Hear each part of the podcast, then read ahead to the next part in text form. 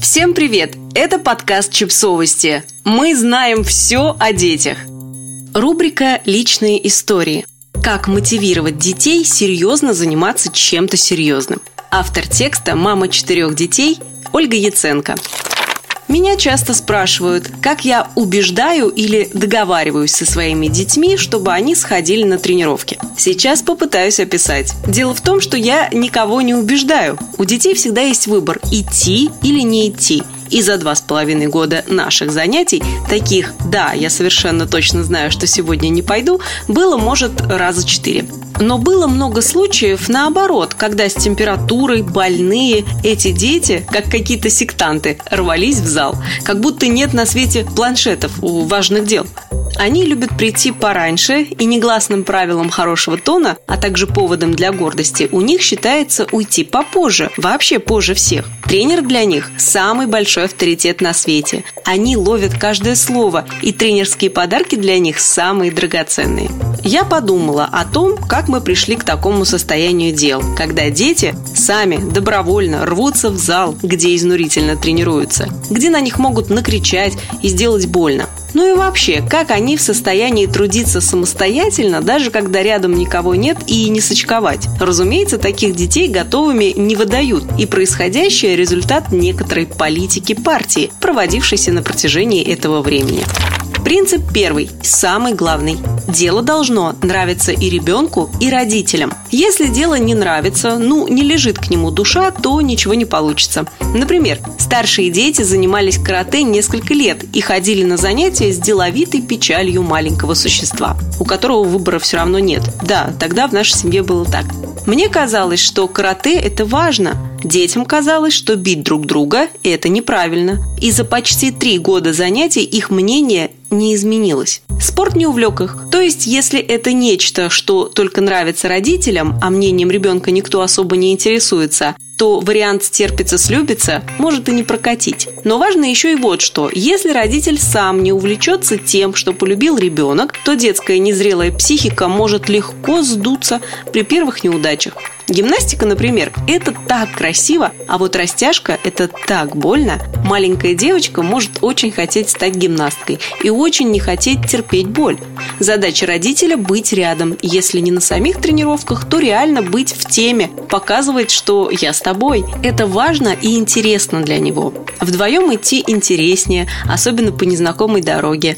А если к этому занятию у взрослого совсем душа не лежит, ребенок может скиснуть. Ну, раз родителям это не важно, то мне и подавно. Принцип второй. Плавный старт – Никакой человек не выдержит моментального погружения в тренировочный режим профессионального спортсмена. Когда мы только начали, дети занимались три раза в неделю по полтора часа. И этого было достаточно. Иногда мне казалось, что так мало времени прошло. Мы только расслабились, а тут снова тренировка. И это было всего лишь четыре с половиной часа в неделю. А сейчас их бывает и 27. Мы начали с цирковой студии, детям понравилось. Бывает так, что амбициозные родители приводят детей в серьезную группу группу, мол, мы очень серьезно настроены. Там они начинают пахать и просто перегорают. Тяжело, ничего не получается, за остальными детьми не угнаться никогда и так далее. Прежде чем развить скорость, нужно разогнаться, и в нашем деле разгон должен быть плавным. Мы наращивали обороты на протяжении многих месяцев. Когда начались ежедневные тренировки в спортивной группе, мы бы не выдержали, если бы полгода не занимались до этого в цирковой студии. Принцип третий. Выбор есть всегда. Меня часто спрашивают, а вот если они решат бросить, тебе не жаль будет потраченного времени? Во-первых, это время очень качественное, это прекрасное время. И мы ходим на тренировки не только для того, чтобы в будущем чего-то достичь, а потому что это классно. Как поход в кино, например. Но с другой стороны, если мы тренируемся там, где есть всякие соревнования, то, конечно, хочется, чтобы исход этих тренировок привел детей к призовым местам. Об этом все помнят. А если захотят бросить, я сделаю вот что. Попрошу их подумать как следует о своих партнерах, которых они бросают на полпути, о тренерах, которые, может, имеют какие-то планы на них, верят в них и по-своему любят. Предложу взвесить и разобраться, проблема, ведущая к уходу, лежит в сфере спорта, в сфере отношений или в сфере личных умений-неумений. Дальше мы поговорим о том, что могло вызвать такое решение и примем его мнение. Принцип четвертый. Поддержка самых маленьких достижений. Парадоксальным образом, чем больше ребенка хвалишь, тем больше он работает. Должна быть точка опоры, когда весь мир против тебя. Судьи, соперники, все только и ждут, когда ты оступишься. Именно поэтому теплый, честный родительский тыл так важен. У нас правило – радоваться любой, даже самой крошечной победе.